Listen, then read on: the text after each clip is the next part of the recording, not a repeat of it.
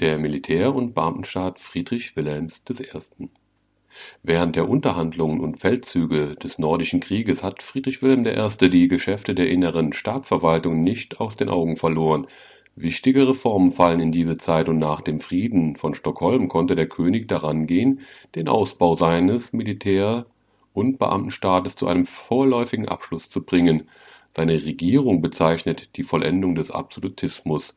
Sie ist noch erfüllt von einem stillen, zähen Kampf mit den Ständen. Es ist der letzte Akt dieses hundertjährigen Kampfes, ein letztes Aufflackern des Widerstandes hier und da, das aber nirgends andere Form angenommen hat als die eines passiven Widerstandes gegen die durchgreifenden Reformen des Königs. Man kann daher auch den Kampf Friedrich Wilhelms I. mit den Ständen nicht gut im Zusammenhang darstellen. Er ist eine Begleiterscheinung bei einer Reihe von Regierungen und Verwaltungsakten, von denen noch weiterhin die Rede sein wird. So bei der Allodifikation der Rittergüter, bei den Reformen im Steuerwesen, insonderheit bei der Einrichtung des Generalhufenschusses in Ostpreußen. Bei dieser Gelegenheit hat der König das bekannte Wort geschrieben, Zitat, ich ruiniere die Junkers ihre Autorität, ich komme zu meinem Zweck und stabilisiere die Souveränität wie ein Rocher von Bronze. Zitat Ende. Unter seiner Regierung waren die Landtage schon in allen Provinzen bis auf Klevemark wenigstens in der alten Form verschwunden, und in Klevemark durften sie, nachdem sie der König einmal sistiert hatte, 1721 bis 1722 nur noch zusammentreten unter der Bedingung, dass sie sich willfährig bewiesen und der Regierung keine Schwierigkeiten bereiteten nicht nur die politische Bedeutung, sondern auch die administrative Wirksamkeit der Stände hat unter Friedrich Wilhelm I. aufgehört. Über den alten ständischen Einrichtungen erhob sich, sehr drückend und überragend, der feste und solide Bau des monarchischen Beamtenstaates in dieser Wendung liegt zugleich ein bedeutsamer Fortschritt in der Vereinheitlichung des bunt zusammengesetzten Staatswesens, in dem die partikularistischen Kräfte immer mit den ständischen Bestrebungen Hand in Hand gingen, während Heer und Beamtentum die mächtigen Klammern der Einheit wurden. Bald nach dem Regierungsantritt Friedrich Wilhelms I. macht sich eine Wandlung bemerkbar in dem sehr merkwürdigen Hausgesetz vom 13. August 1713, das die sämtlichen Fürstentümer und Länder des königlichen Hauses samt den Domänen, Schatullgütern und Forsten mit einem ewigen Fideikommiss belegt und damit für unteilbar und unveräußerlich erklärt. Zwei Zwecke treten dabei in seltsamer Verflechtung hervor.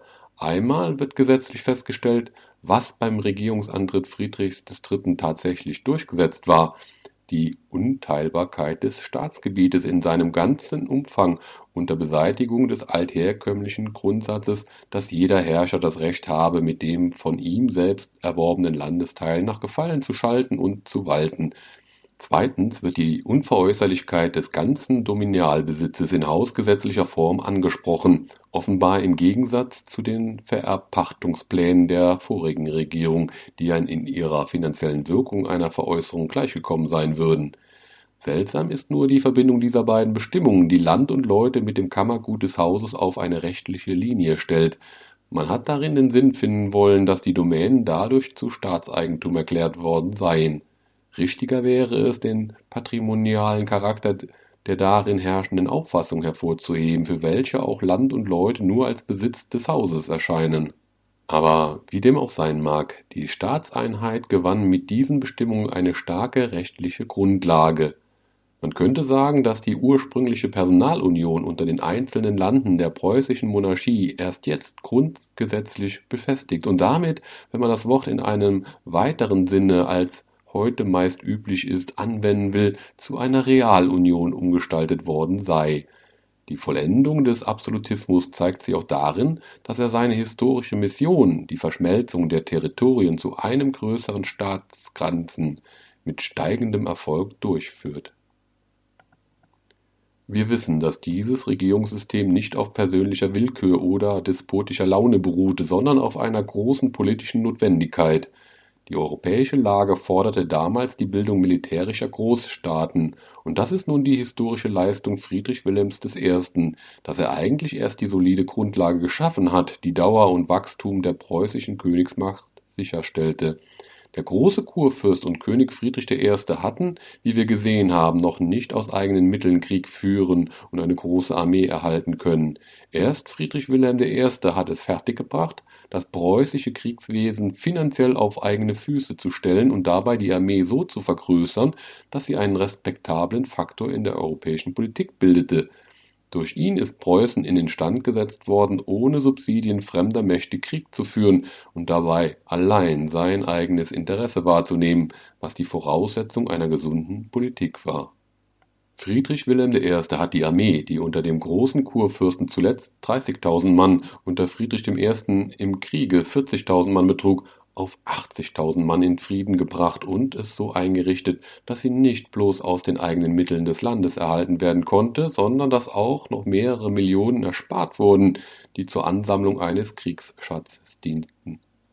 Und er hat diese militärische und finanzielle Machtentwicklung möglich gemacht, ohne dass das Land unter dem schweren Druck dieser Rüstung zusammenbrach. Im Gegenteil, er hat durch Ordnung, Sparsamkeit und Redlichkeit in der Verwaltung, durch die Anbahnung einer erziehenden und bevormundenden Wohlfahrtspolizei die natürliche wirtschaftliche Entwicklung des Landes, die zu langsam für die politisch-militärischen Machtpläne gegangen wäre, künstlich befördert und gesteigert, um die Steuerkraft der Bevölkerung zu heben und damit das zu stärken, was er gern, freilich nicht in so korrektem Latein, als den Nervus rerum gerendarum zu bezeichnen pflegte. Anmerkung, das bedeutet so viel wie die Triebfeder Hauptsache, also Geld als Zielpunkt allen Strebens, als wichtige Grundlage. Anmerkung Ende. Die preußische Verwaltung, wie er sie eingerichtet hat, suchte planmäßig den Wohlstand der Untertanen zu fördern, weil man wusste, dass er die unentbehrliche Grundlage der Macht war, die auch den Mittelpunkt aller administrativen und wirtschaftspolitischen Pläne und Handlungen bildete. Die Staatsräson beherrschte das ganze Wirtschafts- und Kulturleben dieses spartanischen Staates vollkommen, und ihr Hauptinstrument war eben das Heer. Friedrich Wilhelm I. ist der eigentliche Schöpfer der preußischen Armee, nicht bloß weil er sie erst zu einer achtungsgebietenden Größe gebracht hat, sondern vor allem, weil er der Begründer einer durchgreifenden monarchischen Disziplin und, und zugleich auch des äh, für ein solcher unerlässlichen militärischen Drills gewesen ist. Das erste, was er vollbrachte, war eine Reinigung und Umgestaltung des, des Offizierkorps. Unter seinen Vorgängern waren noch manche Elemente von fragwürdiger Herkunft und Reputation unter den Offizieren gewesen, Abenteurer aus aller Herren Länder, die zum Teil eine dunkle Vergangenheit hatten und mit deren Pflichteifer und Gehorsam es oft übel aussah. Friedrich Wilhelm I. entfernte alle unwürdigen Subjekte aus dem Offizierstand. Er verzichtete grundsätzlich auf die Anstellung von Ausländern und zog dafür, anfangs nicht ohne Anwendung von Zwang, die Söhne des einheimischen Adels zum Offiziersdienst heran.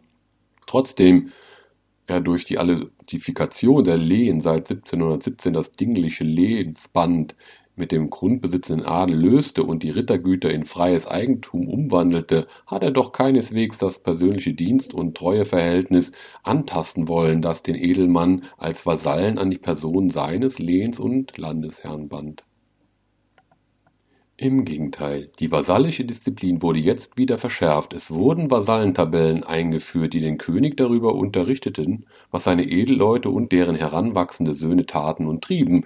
Der Adel wurde verhindert, im Ausland zu dienen, wie es vielfach üblich war. Es galt vielmehr als Standespflicht für die jüngeren Söhne als Junker in die Armee des Königs einzutreten, um dem großen Teils unbemittelten Adel der östlichen Provinzen eine für den Offizierstand geeignete Erziehung seiner Söhne möglich zu machen, gründete Friedrich Wilhelm I. anstelle der Akademien in Kolberg und Magdeburg das Kadettenkorps in Berlin, aus dessen Zöglingen er dann sein Offizierkorps ergänzte. Dieser adlige Offiziersersatz hat sich vortrefflich bewährt, nicht nur für die Armee, sondern auch für den Staat, denn dieses System hatte eine wichtige politische Nebenwirkung: Es diente dazu, eine enge Verbindung zwischen Adel und Offizierskorps zu stiften und aus den frondierenden märkischen, pommerschen und ostpreußischen Junkern allmählich loyale, königstreue Untertanen zu machen, die ihren Stolz darin setzten, unter den Fahnen des Königs zu dienen Vor allem aber wandelte sich der Geist des Offizierkorps selbst. Seit dieser Zeit, sagt Friedrich der Große in seinen brandenburgischen Denkwürdigkeiten, litten die Offiziere nur noch untadelige Namen unter sich. Das adlige Standesbewusstsein wurde eine starke Grundlage für das korporative Ehrgefühl der Offiziere. Sie bildeten den ersten Stand im Staate. Der König selbst fühlte sich als Offizier. Er trug seit 1725 beständig die Uniform und hat damit ein Beispiel gegeben, das alle europäischen Souveräne nachahmten. Durch sein persönliches Beispiel erzog er das Offizierkorps zu einem bis dahin unerhörten dienstlichen Pflichtgefühl. Alle Offiziere waren jetzt vom König ernannt und an unbedingten Gehorsam ihm gegenüber gewöhnt. Eine straffe monarchische Disziplin bildete fortan die Grundlage der preußischen Armee. Die Ergänzung der Mannschaften beruhte nicht mehr auf der freiwilligen Werbung allein, wenn diese auch immer noch die Hauptsache blieb und mehr als die Hälfte der geworbenen Ausländer waren. Die Werbung lag noch immer nicht in der Hand der oberen Militärbehörden, sondern in der der Kapitäns, die zur Instandhaltung ihrer Kompanien Pauschalsummen erhielten, von denen sie auch die Werbekosten zu decken hatten. Die Gewaltsamkeiten der Werber führten zu manchen Reibungen und Konflikten mit den benachbarten Ländern, namentlich mit Hannover und Mecklenburg. Aber auch im Inland wurde unter Anwendung von Zwang geworben.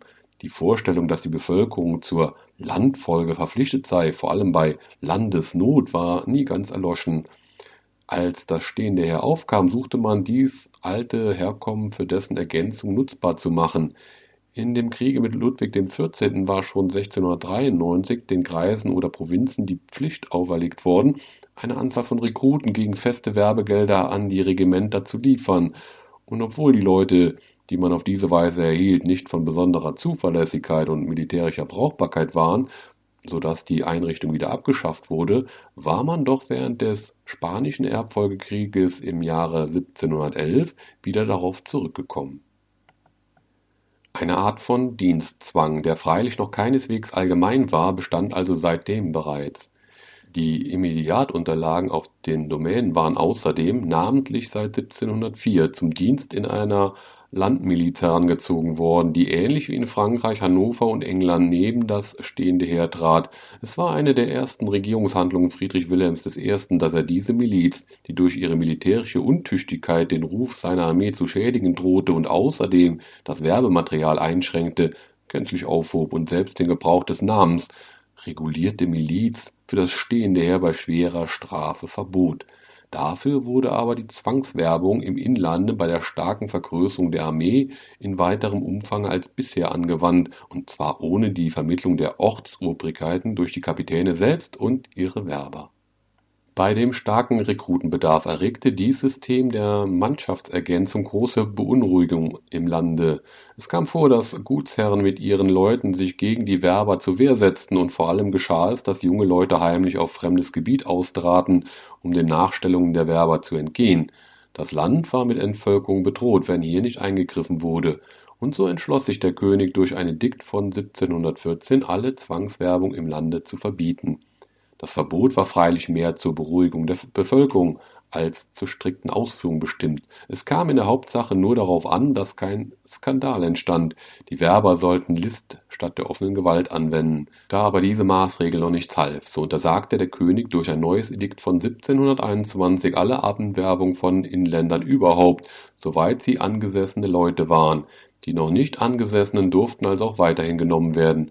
Und da die Werbung im Ausland umso größere Schwierigkeiten und Kosten verursachte, je stärker sie betrieben wurde, die inländischen Rekruten aber nicht nur billiger, sondern auch im Allgemeinen zuverlässiger und brauchbarer waren, vor allem seltener desertierten, so warben die Kapitäne auch im Inland weiter mit mehr oder minder Anwendung von Zwang, und der König ließ es geschehen, da man es verstand, offene Gewaltsamkeiten zu vermeiden so bildete sich gewohnheitsrechtlich in Anknüpfung an die älteren Ergänzungsmethoden und im Widerspruch zu dem Verbot der Zwangswerbung eine Art von Dienstpflicht heraus, die allerdings in der Hauptsache auf die unteren Klassen der Bevölkerung beschränkt blieb und ganz besonders die Söhne der erbuntertänigen Bauern betraf. Sie waren ja daheim zum Gesindedienst bei dem adligen Gutsherrn verpflichtet und betrachteten es wohl kaum als eine ungerechtfertigte Zumutung, wenn sie der Gutsherr einem Sohn oder Bruder zur Einstellung in seine Kompanie überließ.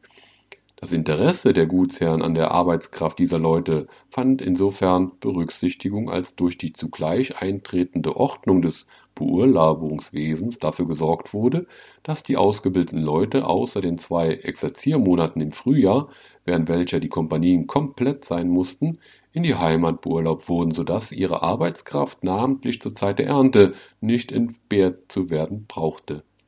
Für die Kapitäne hatte diese Einrichtung noch den besonderen Vorteil, dass sie befugt waren, den Sold der Beurlaubten, den die Kriegskasse regelmäßig nach der vollen Etatstärke auszahlte, in ihrer Kompaniekasse zu behalten, wodurch ihnen die Möglichkeit gegeben war, bei ihrer Kompaniewirtschaft, die sie auf eigene Rechnung führten, mehr oder weniger bedeutende Überschüsse zu erzielen, die ihnen als Zubuße zu ihrem kargen Gehalt von den vorgesetzten Behörden gern gegönnt wurden es wurde ähnlich üblich, äh, schon die Kinder für den Kriegsdienst zu enrollieren, das heißt ihre Namen in Stammrollen einzutragen, ähnlich wie es bei den Milizpflichtigen geschehen war. Diese gewohnheitsrechtlich entstandene Einrichtung, die sich trotz mancher Klagen nach den verschiedensten Richtungen hin militärisch, wirtschaftlich und sozial im Allgemeinen bewährte, sanktionierte der König schließlich, indem er durch zwei Zirkularorders an die Regimentskommandeure vom 10. Mai und 15. September 1733 das Land in bestimmte Kantons, das heißt Bezirke von je 5000 Feuerstellen etwa, einteilte, von denen jede einem bestimmten Regiment zur Ergänzung seines Mannschaftsbestandes zugewiesen wurde. Die Absicht bei dieser Maßregel war, Unordnungen abzustellen, die daraus entsprangen, dass Werbe aus verschiedenen Regimentern sich gegenseitig ins Gehege kamen. Außerdem musste sie dazu dienen, die örtliche Willkür und Ungleichmäßigkeit in der Aushebung inländischer Rekruten zu beseitigen, den Einfluss der Gutsherren dabei einzuschränken und den Militärdienst mehr als eine öffentliche Pflicht erscheinen zu lassen. Ein eigentliches Kantonreglement, das diese Dienstpflicht erst begründet hätte, existiert also nicht. Es handelt sich vielmehr in den Verordnungen von 1733 nur um die nähere Regelung einer bereits als bestehend vorausgesetzten Einrichtung. Dieses Kantonsystem bedeutete also etwas ganz anderes als die allgemeine Wehrpflicht, die 1813 und 1814 durch Scharnhorst und Bojen begründet worden ist.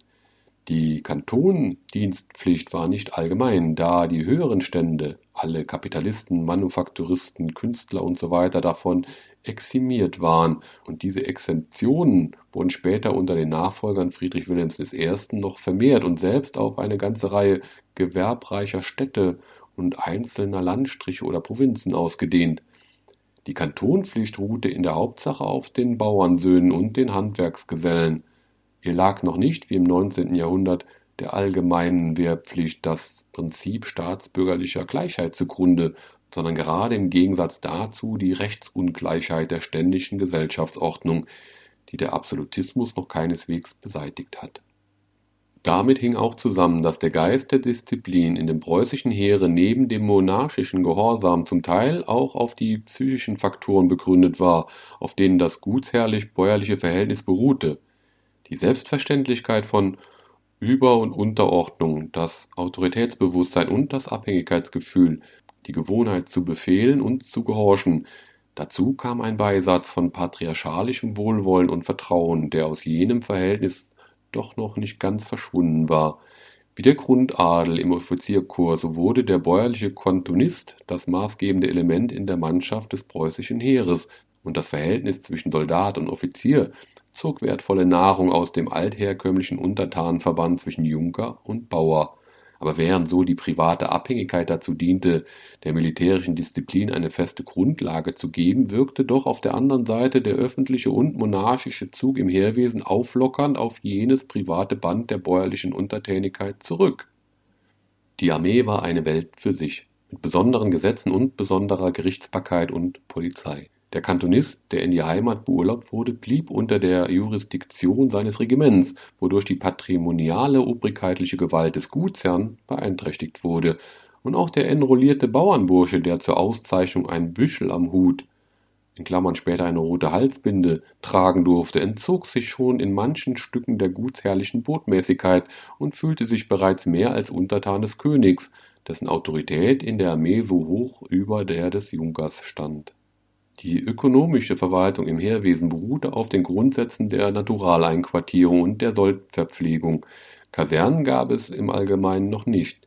Die Soldaten lagen bei den Bürgern in Quartier und mussten sich ihre Nahrung selbst kaufen und zubereiten.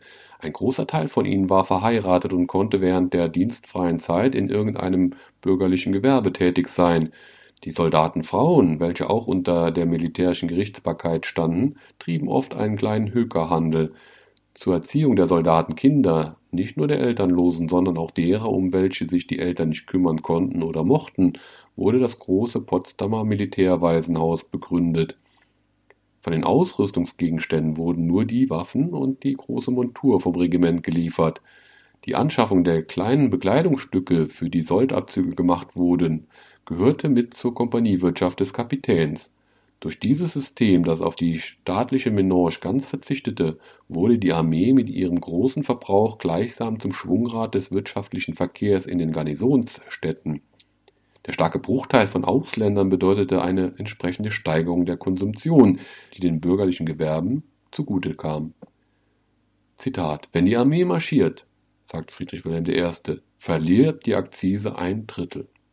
So stark hing der Ertrag dieser Verkehrssteuer mit dem Verbrauch der Soldaten zusammen, und nur durch diese Einrichtung wird es erklärlich, dass die Garnisonen nicht bloß als Last, sondern auch als fördernd für die städtischen Nahrungen empfunden wurden und dass namentlich die kleinen Gewerbetreibenden ein Interesse daran hatten, dass ihr Ort mit Militär belegt war. Friedrich Wilhelm I. hat aber nicht bloß als Organisator, sondern auch als Exerziermeister epochemachend gewirkt. Wie sein Freund Fürst Leopold von Anhalt auf der großen Wiese vor Halle, so drillte er selbst persönlich sein Regiment auf dem Exerzierplatz im Potsdamer Lustgarten. Der Drill war auf die damals übliche Lineartaktik berechnet, die auf dem Prinzip beruhte, die Truppen in langen, geschlossenen Linien, nur drei Glieder tief, im Gleichschritt und guter Richtung an den Feind heranzubringen und dabei ein schnelles, regelmäßiges, ungezieltes Feuer zu unterhalten. Der eiserne Ladestock, den der alte Dessauer anstelle des hölzernen einführte, sollte ein schnelleres Schießen ermöglichen. Neben dem Schießen aber hatte der Bajonettangriff eine ganz hervorragende Bedeutung, und darum stellte man namentlich beim ersten Gliede gerne große, starke Leute ein. Dies war der Ausgangspunkt der bekannten Liebhaberei des Königs für die großen Grenadiere, die sein Leibregiment zu einer wahren Riesengarde machte. Für diese langen Kerls war dem sonst so sparsamen kein Preis zu hoch, und ein fürstliches Geschenk von ein paar großen Rekruten verfehlte selten die beabsichtigte Wirkung auf die Stimmung des Soldatenkönigs. Die Rekrutenkasse, die er begründete, um die Werbegelder für dieses Luxusregiment zu bestreiten, Klammer auf, übrigens eine Metamorphose der Marinekasse des großen Kurfürsten, Klammer zu, gab Veranlassung dazu, auch in Preußen einen Missbrauch einzuführen, der anderswo schon vielfach im Schwange ging, indem gewisse Ämter gegen Angebot von Zahlungen für die Rekrutenkasse vergeben wurden, wobei oft das Höchstgebot den Ausschlag gab die Armee wurde seit Friedrich Wilhelm I. vollends zum Rückgrat der ganzen Staatsverwaltung, die auf das militärische Bedürfnis zugeschnitten und von militärischem Geist erfüllt war. Die Anhaltung von Deserteurs wurde zu einer neuen staatsbürgerlichen Pflicht, welche die Bevölkerung im Umkreis großer Garnisonen oftmals in Anspruch nahm. Dann wurden in den Dörfern die Sturmglocken geläutet und die Männer zum Aufspüren und Abfangen des Fahnenflüchtigen aufgeboten. Die Unterhaltung der Armee wurde geradezu die Hauptaufgabe der Finanzverwaltung, und aus der Finanzverwaltung ist in Preußen wie in anderen kontinentalen Staaten die ganze innere Verwaltung hervorgewachsen. Das Werkzeug dieser Finanz- und inneren Verwaltung aber, das Beamtentum, hat, ebenso wie das Heer, erst unter Friedrich Wilhelm I. seine volle Ausbildung und sein dauerndes, eigenartiges Gepräge erhalten, der Schwerpunkt liegt dabei in den Kommissariats- und Kammerbehörden, die wir bis zum Ende Friedrichs I. bereits verfolgt haben. Die Konsolidation der Schatullgüter, Forsten und aller Regalien mit der Domänenverwaltung, die bereits im Jahre 1711 angebahnt worden war, wurde durch Friedrich Wilhelm I. gleich nach seiner Thronbesteigung zu einer dauernden organischen Einrichtung gemacht, indem am 27. März 1713 das Generalfinanzdirektorium errichtet wurde, das an die Stelle der alten Geheimen Hofkammer trat und statt der alten Hofrentei die neue sogenannte Generalfinanzkasse neben sich hatte, deren Einkünfte durch die Reform fast auf das Doppelte vermehrt waren. An der Spitze der ganzen Domänenverwaltung stand der Präsident von Kameke, der schon 1711 mit diesem Posten betraut worden war Im Gegensatz zu dem gescheiterten Projekt der Vererbpachtung wurde jetzt das System der Zeitpacht mit kurzen, sechsjährigen Pachtperioden zur Durchführung gebracht, und zwar in der Form der Generalpacht, in dem grundsätzlich die Domänenämter als Ganzes in Bausch und Bogen verpachtet wurden, wobei der Generalpächter der sogenannte Beamte, der auch die obrigkeitlichen Befugnisse auszuüben hatte, zwar Unterpächter bestellen konnte, der Amtskammer aber für das Aufkommen der ganzen Pachtsumme allein verantwortlich blieb. In der Absicht, jede Vermischung der Domäneninteresse mit der adligen Gutswirtschaft zu vermeiden, hielt der König streng darauf, dass zu diesen Pachtungen nur bürgerliche zugelassen wurden, aus solchen Amtleuten ist im Laufe der Zeit ein Stand von intelligenten und kapitalkräftigen bürgerlichen Landwirten hervorgegangen, die neben den adligen Gutsbesitzern eine Rolle von wachsender Bedeutung spielten. Durch die allgemeine und endgültige Durchführung der Pachtwirtschaft auf den Domänen wurden die alten Stellen der adligen Amtshauptleute, die mit einem kleinen Gehalt von drei bis 500 Talern versehen waren, zu bedeutungslosen Sinekuren Anmerkung: Eine Sinekure bezeichnet ein Amt, mit dem Einkünfte, aber keine Amtspflichten verbunden sind. Anmerkung Ende. Sie dienten seit Friedrich Wilhelm I. in der Regel zur Belohnung verdienter Offiziere, deren Einkommen auf diese Weise vermehrt werden sollte. Neben dem Generalfinanzdirektorium als der obersten Domänenbehörde stand das Generalkriegskommissariat, dem die Leitung der Heeres- und Steuerverwaltung oblag es war erst im Jahre 1712 in eine kollegialische Behörde umgewandelt worden, während vorher der Generalkriegskommissar allein über seinen Gehilfen die Leitung und Verantwortlichkeit besessen hatte. Der Urheber dieser Umwandlung war der General Friedrich Wilhelm von Krummkow, ein gescheiter, tätiger, aber intriganter Mann, der unter Friedrich Wilhelm I. auch außerhalb seines Amtsbereichs eine wichtige Rolle gespielt hat mit dieser Umwandlung streifte das Generalkriegskommissariat vollends die frühere Unterordnung unter das Generalkommando der Armee ab und entwickelte sich mehr und mehr zu einer Behörde, deren Schwerpunkt auf dem Gebiete der Zivilverwaltung, namentlich des Steuer- und Polizeiwesens lag die kollegialische Verfassung empfahl sich für sie unter anderem auch deshalb, weil sie ebenso wie das Generalfinanzdirektorium im Gebiete ihrer Verwaltungsinteressen eine weitreichende administrative Rechtsprechung auszuüben hatte. Diesem Schritt in der Zentralinstanz folgte dann in den ersten Regierungsjahren Friedrich Wilhelms I die allgemeine Umwandlung aller Kommissariatsbehörden der Provinzen in kollegialische Provinzkriegskommissariate, wie sie in Preußen und Kleve schon längst bestanden. In allen Provinzen wurde dabei die Mitwirkung ständischer Organe bei der Steuerverwaltung, wo sie noch bestand, abgeschafft. Das Magdeburger Kreditwerk Klammer auf, eine ähnliche Einrichtung wie das Kurmärkische Klammer zu, verschwand ebenso wie der von den Ständen verwaltete ostpreußische Landkasten und andere ähnliche Einrichtungen nur in der Mark Brandenburg gab es kein besonderes Provinzialkriegskommissariat. Dort blieb auch das alte landständische Kreditwerk mit seinen Einnahmen aus den alten Steuern des 16. Jahrhunderts unter dem Namen der kurmärkischen Landschaft bestehen. Die Verwaltung der Kontribution aber lag in den Händen der Kreise und Landräte, über die das Generalkriegskommissariat unmittelbar die Aufsicht führte mit der Umwandlung der Provinzialsteuerbehörden in kollegialische Kommissariate, die zugleich die Beseitigung der Reste ständischer Steuerverwaltung bedeutete, war in den übrigen mittleren Provinzen, namentlich Magdeburg und Pommern, eine wichtige Veränderung in der Stellung der Landräte verbunden, die dort bisher noch nach alter Weise Vertreter der Stände bei der Provinzialsteuerverwaltung gewesen waren diese Landräte altständischen Stils wurden nun in Landräte auf kurmärkischem Fuß verwandelt, das heißt in Bezirksbeamte, die nur in ihrem Kreise, nicht in der Provinzialverwaltung zuständig waren und in fester Unterordnung unter dem Provinzialkriegskommissariat standen. Eine Veränderung, die wenigstens in Magdeburg nicht ohne heftiges Sträuben der Beteiligten durchgeführt werden konnte die Präsentation der Landräte durch den Kreistag, die in der Kurmark üblich war, fiel daher in Magdeburg und auch anderswo unter Friedrich Wilhelm I. meist fort. Die Landräte wurden in der Regel ohne Befragung der Kreisstände vom König auf Vorschlag der Kommissariatsbehörden ernannt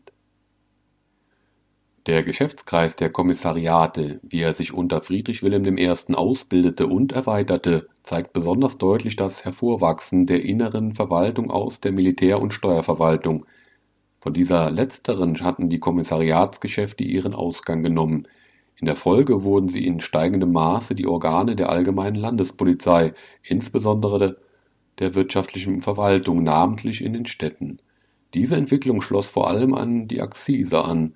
Das ganze Verkehrswesen, die Beaufsichtigung der Zünfte, die Beförderung der Manufakturen, der Schutz der einheimischen Arbeit gegen fremden Wettbewerb, die ganze merkantilistische Handels- und Gewerbepolitik überhaupt wurde zum Gegenstande der besonderen Fürsorge der Kommissariatsbehörden. In diesen beiden nebeneinander stehenden Gruppen von Finanzbehörden, den Kammern und den Kommissariaten lebte ein verschiedenartiger Geist, der zu manchen Reibungen und Konflikten führte. Die Amtskammern, die für die Domänen zu sorgen hatten, förderten hauptsächlich die landwirtschaftlichen Interessen. Sie standen noch auf dem Boden des reinen Agrarstaats und sahen im König vor allem den größten Grundbesitzer im Lande. In der Handelspolitik hatten sie freihändlerische Neigungen, wie denn ja die Landwirte damals nichts so eifrig begehrten als die Zulassung der freien Ausfuhr von Getreide, Wolle, Holz und anderen Produkten. Dagegen vertraten die Kommissariatsbehörden in erster Linie die Interessen der Städte, die wegen der militärischen Garnisonen und wegen der Akzise für sie von vorwaltender Bedeutung waren. Sie suchten vor allem die Gewerbe und die städtischen Nahrungen überhaupt zu befördern, Sie sind die Anwälte eines merkantilistischen Schutz Zoll und Verbotssystems, Sie waren vor allem für das Verbot der Ausfuhr von Rohwolle und Getreide. Um diese und andere Fragen, um die Gestaltung der Zollgesetzgebung und der Akzisetarife, um die Behandlung der Mediatstädte und ihre Umwandlung zu Immediatstädten, um die Einführung des Salzzwangs, um den Umfang der Brauerei und des Krug Verlags. Auf dem Lande wurden heftige Kämpfe geführt und häufige Reibungen störten den Gang der Verwaltung, da jede von beiden Gruppen bei dem durch die hohen Anforderungen des Königs gesteigerten Ressorteifer eine Ehre darein setzte, in ihrem Geschäftszweige wirtschaftliche und finanzielle Erfolge zu erzielen, sei es auch auf Kosten der anderen Hälfte. Vergeblich mahnte der König die Behörden zur Einigkeit in seinem Dienst, der durch die Ressortstreitigkeiten mehr geschädigt als gefördert wurde. Der einmal entfesselte Wetteifer war nicht mehr zu dämpfen. Es kam selbst dazu, dass Kammern und Kommissariate langwierige, geldfressende Prozesse gegeneinander führten. Und so entschloss sich der König, wie es scheint, auf den Rat seines Freundes, des Fürsten Leopold von Anhalt, die streitenden Behörden miteinander zu vereinigen, und zwar nicht nur, wie Leopold vorgeschlagen hatte, in den Provinzen, sondern auch am Hofe selbst. In der Einsamkeit des Jagdhauses Schönebeck in der Schorfheide, entwarf Friedrich Wilhelm I. im Dezember 1722 eigenhändig die Grundzüge der Instruktion für die neue oberste Verwaltungsbehörde, der den Namen General-, Ober-, Finanz-, Kriegs- und Domänendirektorium gab.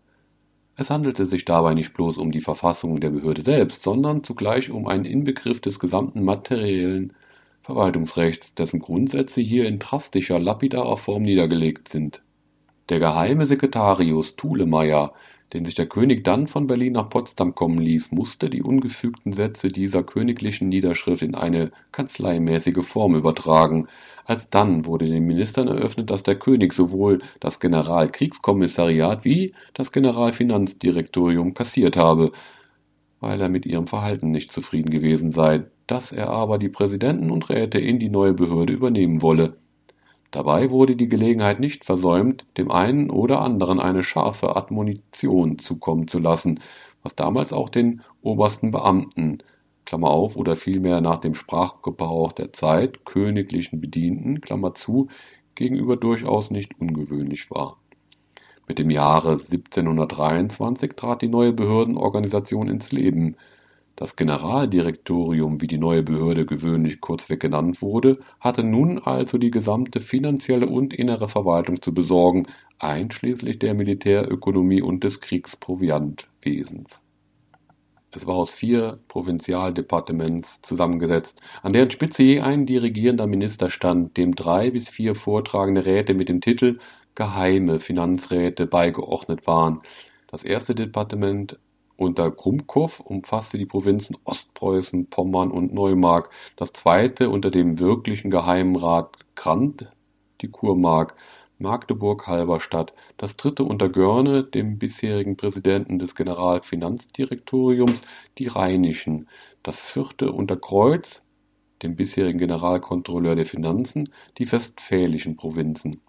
Außerdem hatte jedes dieser Departements einige Angelegenheiten für den Gesamtumfang des Staates zu besorgen.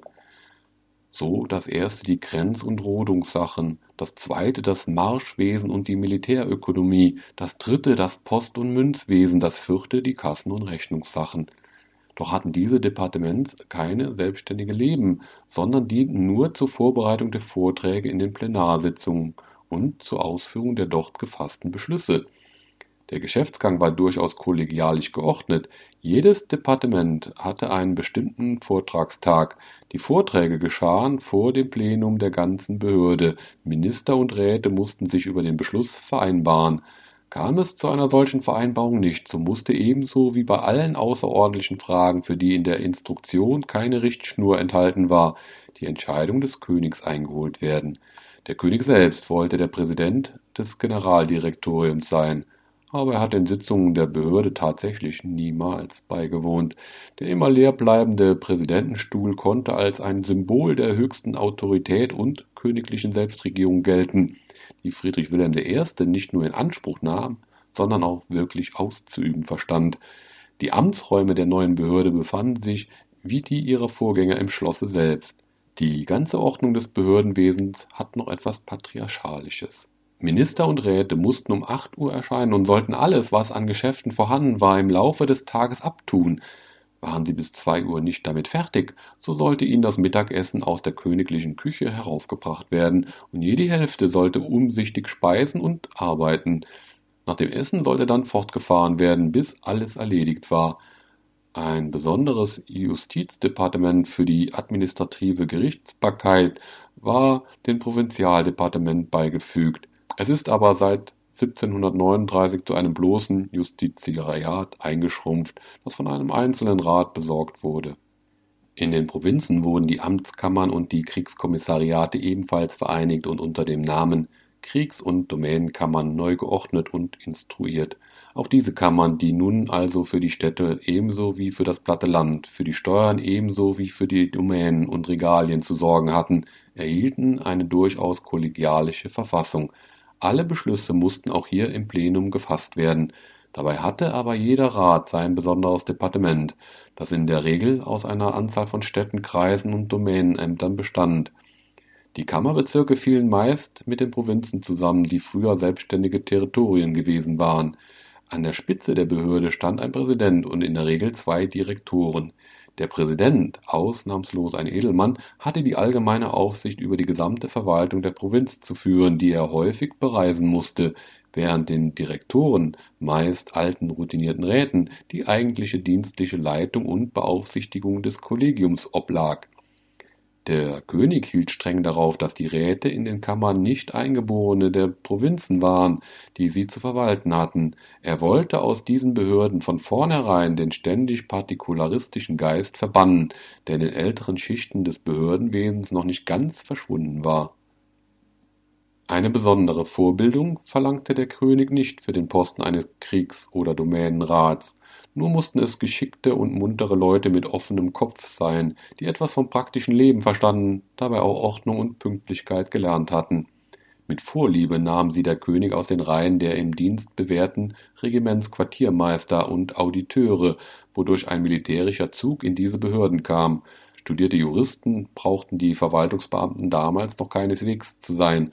Auch von den Auskultatoren, die zum Vorbereitungsdienst bei den Kammern eintreten durften, wurde noch kein juristisches Studium verlangt.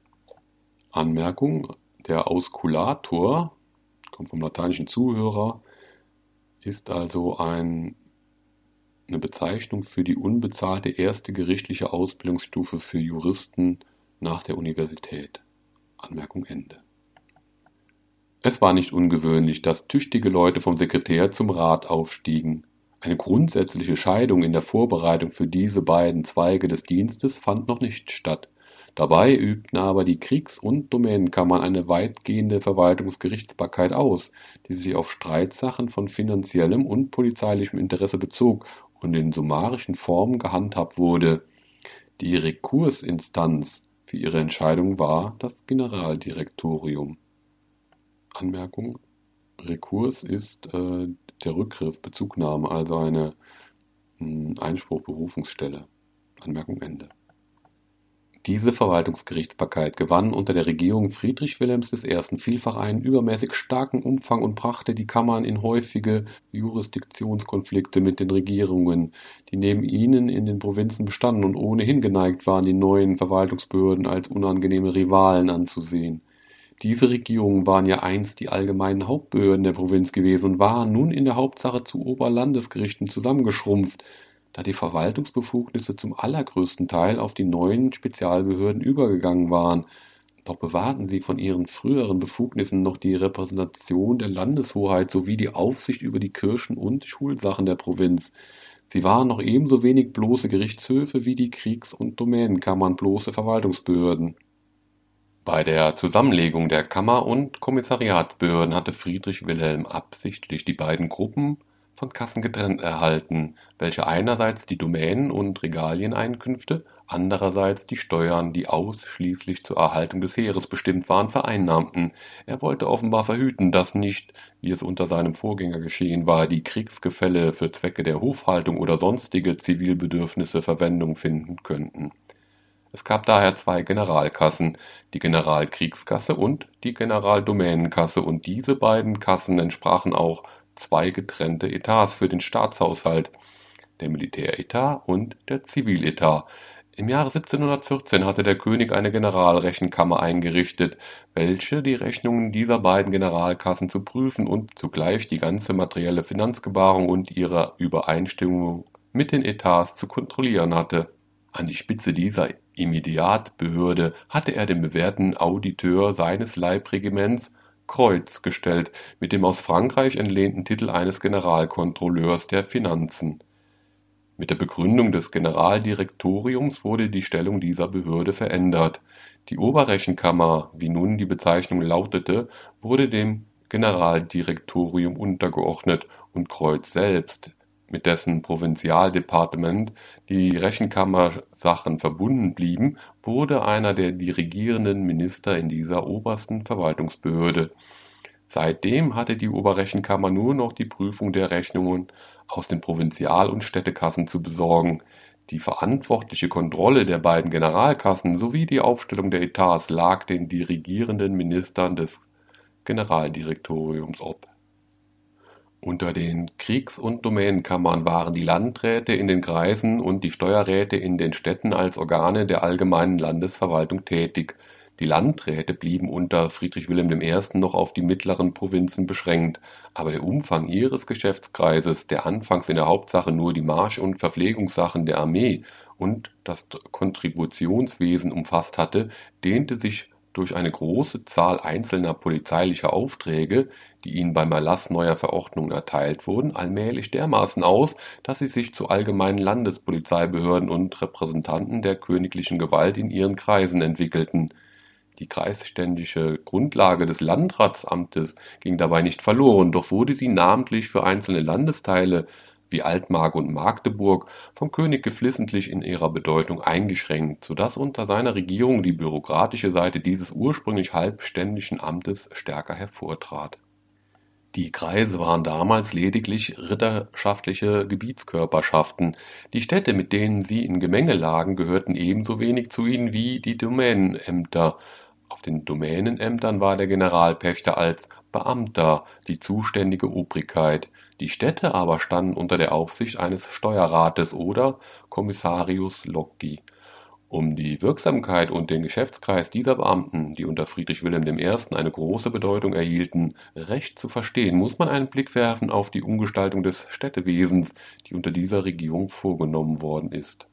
Von alters her bestand fast überall in den Provinzen der preußischen Monarchie in den Städten eine oligarchische Verfassung, die Stadträte ergänzten sich selbst aus den herrschenden Familien, und da sie meist sehr groß waren, regierten sie in sogenannten wechselnden Mitteln, das heißt um sich die eine Hälfte um die andere, und zwar unter völligem Ausschluss der Bürgerschaft. Das Stadtregiment wurde nicht sowohl im Sinne einer öffentlichen Pflicht als vielmehr in dem eines nutzbaren Rechtes der herrschenden Klasse geführt. Emolumente und Akzidenzien aus den städtischen Gütern und Forsten billige Pachtungen für die Ratsmitglieder und ihre Verwandten, Schmausereien und Gelage auf allgemeine Unkosten gingen überall im Schwange. Die finanzielle Misswirtschaft hatte vielfach zur Überschuldung der Städte geführt. Der lässige Geist dieser alten ständig kooperativen Selbstverwaltung passte übel zu dem angespannten und akkuraten Wesen des neuen Militärstaats, der es noch nicht verstanden hatte, eine wirksame Kontrolle über die Gemeinden einzurichten. An Versuchen dazu hatte es allerdings auch früher nicht gefehlt. Schon der große Kurfürst hatte verschiedene Maßregeln ergriffen, um eine monarchische Reform der Stadtverwaltung in die Wege zu leiten. Mit der Akzise und den Garnisonen waren die Kriegs- und Steuerkommissarien gekommen. Man war aufmerksam geworden auf die schlechte Finanzverwaltung der Stadträte und hatte auch versucht, die städtische Ordnungs- und Wirtschaftspolizei zu verbessern. Aber erst die durchgreifende Energie Friedrich Wilhelms I. hat hier nachhaltig Wandel geschaffen. Bald nach seinem Regierungsantritt setzte er in den einzelnen Provinzen Untersuchungskommissionen nieder, die zunächst damit beauftragt wurden, das Schuldenwesen in den Städten zu regeln und deren Tätigkeit damit endete, dass durch sogenannte rathäusliche Reglements die ganze städtische Verfassung und Verwaltung von Grund aus verändert wurde, und zwar in dem Sinne, dass die Städte fortan schlechtweg als Bestandteile des Staates der gemeinen Verwaltung untergeordnet wurden wobei ihre kommunale Selbstständigkeit ganz verloren ging. Einige ganz große Städte, die aus verschiedenen getrennten Gemeinden zusammengesetzt waren, wie Berlin und Königsberg, wurden jetzt in einer Gemeinde zusammengefasst Berlin 1709, Königsberg 1724 und unter die Aufsicht und Leitung eines königlichen Stadtpräsidenten gestellt. In allen Städten wurden anstelle der alten großen Räte kleinere Magistratskollegien eingerichtet, die aus fest besoldeten lebenslänglichen Beamten bestanden und durch den König oder die Behörden ernannt wurden, in der Regel gegen Angebote zur Rekrutenkasse, wodurch die Stellen meist käuflich wurden die Bürgerschaft hatte auch jetzt noch nicht viel zu bedeuten. Stadtverordnete, die hier und da wieder erscheinen, waren damals keine gewählten Vertreter der Bürgerschaft, die den Magistrat kontrollierten, sondern mehr Gehilfen des Magistrats aus den Zünften und Stadtvierteln. Polizei und Gericht blieb den Städten wie herkömmlich überlassen. Die Polizei übte der Magistrat aus, in Sonderheit einer der gewöhnlich in der Dreizahl erscheinenden Bürgermeister. Die Rechtsprechung war geteilt zwischen dem Magistrat, der ebenso wie andere Verwaltungsbehörden eine administrative Jurisdiktion ausübte, und dem Stadtgericht, das die ordentliche Rechtspflege besorgte. Der Hauptpunkt in der Reform bestand in der Regelung der Finanzverwaltung. Die Kämmereigüter und Forsten der Städte wurden fortan wie Domänen behandelt nach ähnlichen Grundsätzen wie diese verpachtet und jeder Belastung mit Vorzugsberechtigungen der alten regierenden Cliquen entzogen. Die städtische Wirtschaft musste wie die des Staates nach festen Etats geführt werden, die von den Behörden aufgestellt wurden und nicht überschritten werden durften. Eine eigene kommunale Besteuerung wurde in den Städten nicht mehr geduldet. Soweit das städtische Grundvermögen nicht ausreichte, die Kosten der Verwaltung zu decken, wurden sogenannte Kompetenzgelder aus den Akziseüberschüssen bewilligt die Kontrolle dieser Finanzverwaltung und der ganzen städtischen Polizei, des Markt und Zunftwesens, der Bau und Pflastersachen, der Straßenbeleuchtung, des Brunnen und Abfuhrwesens, der Brot Fleisch und Bierpreise besorgte der Steuerrat in Verbindung mit dem Garnisonskommandeur, der eine ausschlaggebende Stimme in allen Polizeiangelegenheiten der Stadt hatte der Steuerrat hatte einen sogenannten Städtekreis unter sich, das heißt sechs bis zwölf Städte, die er mindestens zweimal im Jahre nacheinander visitieren musste. Ihm war für die Schreibgeschäfte, das Rechnungswesen und die Listenführung ein Kreiskalkulator beigegeben, während ein Polizeiausrenter ihm als Exekutivorgan diente. Der Steuerrat war im Gegensatz zum Landrat ein rein bürokratischer Beamter, der in keiner Weise in der Selbstverwaltung fußte, sondern lediglich die Staatsautorität darstellte. Er ist ein rechter Repräsentant des straffen und oft auch barschen Wesens, das durch Friedrich Wilhelm I. in die Verwaltung eindrang. Nein, auch diese Beamten rekrutierten sich großenteils aus alten Regimentsquartiermeistern und Auditeurs. Fassen wir nun noch einmal das Ganze der Behördenorganisation ins Auge, wie es sich durch die Reform Friedrich Wilhelms I. gestaltet hatte, so gewahren wir, dass die ursprüngliche Einheit der obersten Behörde, des Geheimen Ratskollegiums, sich aufgelöst hat. Die Domänen- und Steuerverwaltung hat sich seit der Begründung des Generalkriegskommissariats und des Generalfinanzdirektoriums deren Präsidenten anfänglich noch im Geheimen Rat Vortrag zu halten hatten, mehr und mehr aus diesem Kollegium herausgelöst. Und vollends seit der Begründung des Generaldirektoriums hat der Zusammenhang ganz aufgehört. Die auswärtigen Angelegenheiten wurden schon längst nicht mehr im Plenum des Geheimen Rates erörtert und waren von Friedrich Wilhelm I. bei seinem Regierungsantritt ausschließlich drei Geheimen Räten anvertraut worden: Ilgen, Prinzen und Dohna. Nach Ilgens Tode, der sie längere Zeit hindurch allein besorgt hatte, wurde im Jahre 1728 ein besonderes Departement der Auswärtigen Affären eingerichtet, in dem drei bis vier Minister nebeneinander tätig waren. Was übrig blieb von den alten Obliegenheiten des Geheimen Rates waren die Justiz und geistlichen Angelegenheiten. Diese wurden von dem Rumpf des alten Geheimen Rats verwaltet der auch dessen Namen und Amtslokal beibehielt, so dass man dieses Justiz- und geistliche Departement wohl als einen Geheimen Rat im engeren Sinne bezeichnen kann, während der Geheime Rat im weiteren Sinne damals nur noch den amtsrechtlichen Rahmen darstellte, der alle Minister als wirkliche Geheime Räte umfasste. Regelmäßige Plenarsitzungen hielt dieser weitere Geheime Rat aber nicht mehr. Die Einheit der Verwaltung wurde überhaupt nicht mehr durch eine Zentralbehörde, sondern durch das Kabinett des Königs hergestellt. Die Regierung im Rat, wie sie der große Kurfürst geführt hatte, verwandelte sich seit der Thronbesteigung Friedrich Wilhelm I. in eine Regierung aus dem Kabinett. Es ist die schärfste Form der Selbstregierung, bei der der Monarch getrennt von seinen Ministern in der Einsamkeit seines Kabinetts die Entscheidungen fällt, deren Ausführung die Behörden zu besorgen haben.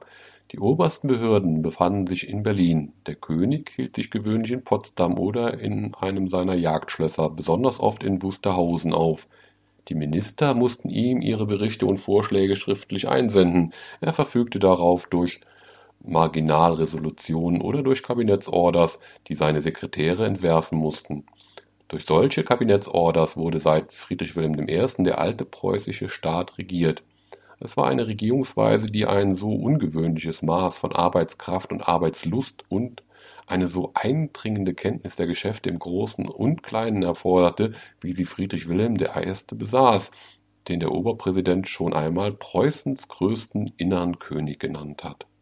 Der finanzielle Erfolg der Verwaltungsarbeit, die der König mit diesem selbstgeschaffenen Behördenapparat leistete, war durchschlagend Friedrich Wilhelm I. hat ein Ende gemacht mit den massenhaften Schulden, die immer noch auf den Domänen hafteten. Die Pfandschaften wurden eingelöst, das Kammergut wurde in seinem ganzen Umfange wiederhergestellt. Königliche Eigentumsrechte an Domänenstücken, die durch Pfandschaft oder auf andere Weise in adeligen Besitz geraten waren, wurden wieder geltend gemacht und, wenn es Not tat, durch fiskalische Prozesse behauptet.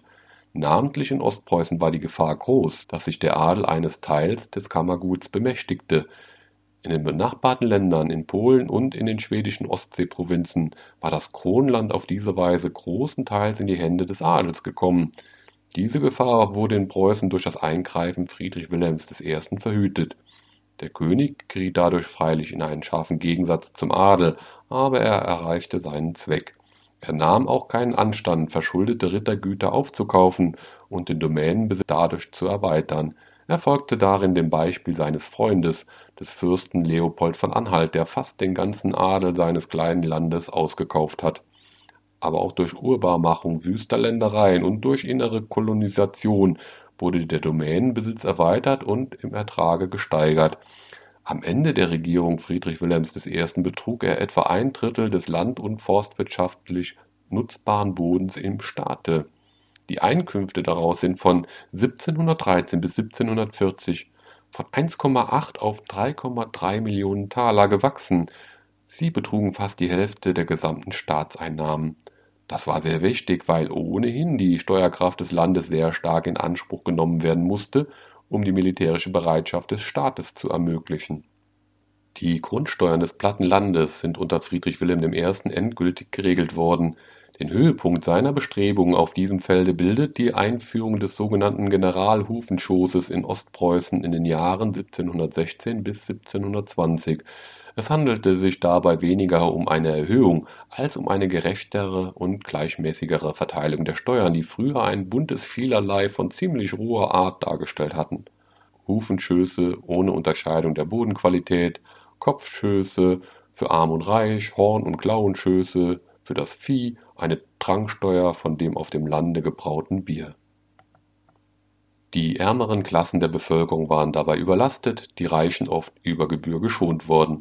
Eine eigentliche Steuerfreiheit des Adels gab es allerdings in Ostpreußen nicht. Der Orden hatte früher eine solche nicht aufkommen lassen.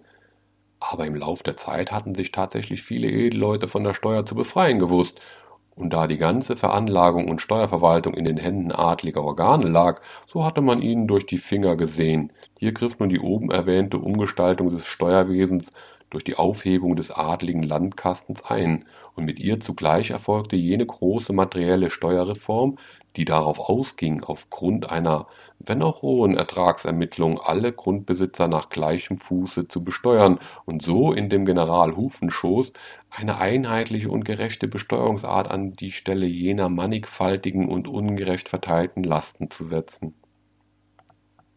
Den Vorschlag dazu hatte dem König ein ostpreußischer Gutsbesitzer von tiefen ökonomischen und finanziellen Einsichten und seltener Uneigennützigkeit gemacht, der Graf Truchseß von Waldburg, ein Verwaltungsmann ersten Ranges, der mit Aufopferung seines Vermögens und seiner Gesundheit die Ausführung dieser Reform, die beständige Reisen und viel Unbequemlichkeit und Ärger mit sich brachte, selbst in die Hand genommen hat und zuletzt als Präsident des Kriegskommissariats wie der Amtskammer an der Spitze der ganzen ostpreußischen Verwaltung stand, bis ein früher Tod ihn 1720 von dem in der Hauptsache vollendeten Werke abrief er hat im größten Teil des Landes bei dieser Steuerreform den Grundsatz durchgeführt, den Adel ebenso stark heranzuziehen wie die Kölmer und die erbuntertänigen Bauern.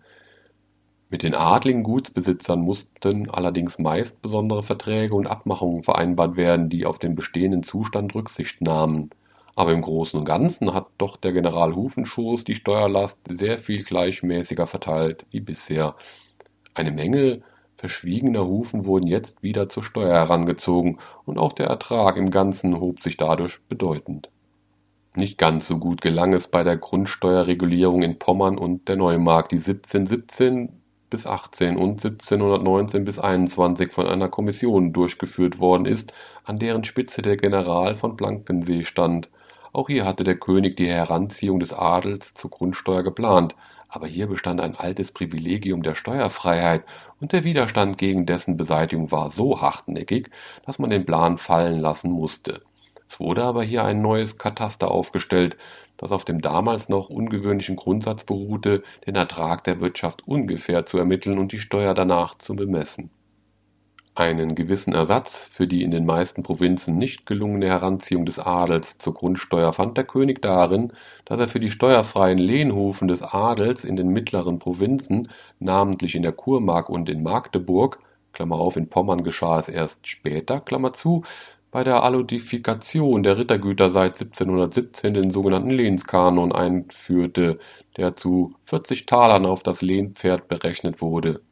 Diese Ablösung für den tatsächlich schon längst nicht mehr geleisteten und ganz verschollenen Rostdienst des Adels, die der König ohne die Zustimmung der Beteiligten einzuholen aus eigener Machtvollkommenheit verfügt hatte, wurde vor den Rittergutsbesitzern vielfach als eine ungerechtfertigte Belastung empfunden. Und der Ersatz, den der König dafür bot, nämlich die Herstellung des freien Eigentums an den Gütern unter Aufhebung der bisherigen lehnrechtlichen Beschränkungen, befriedigte viele umso weniger, als das Erbrecht der Töchter, das lehnrechtlich eigentlich ausgeschlossen sein sollte, vielfach schon früher durch Spezialprivilegien zugestanden war und die jetzt eintretende Befugnis zur hypothekarischen Belastung manchen als ein Donaergeschenk erschien.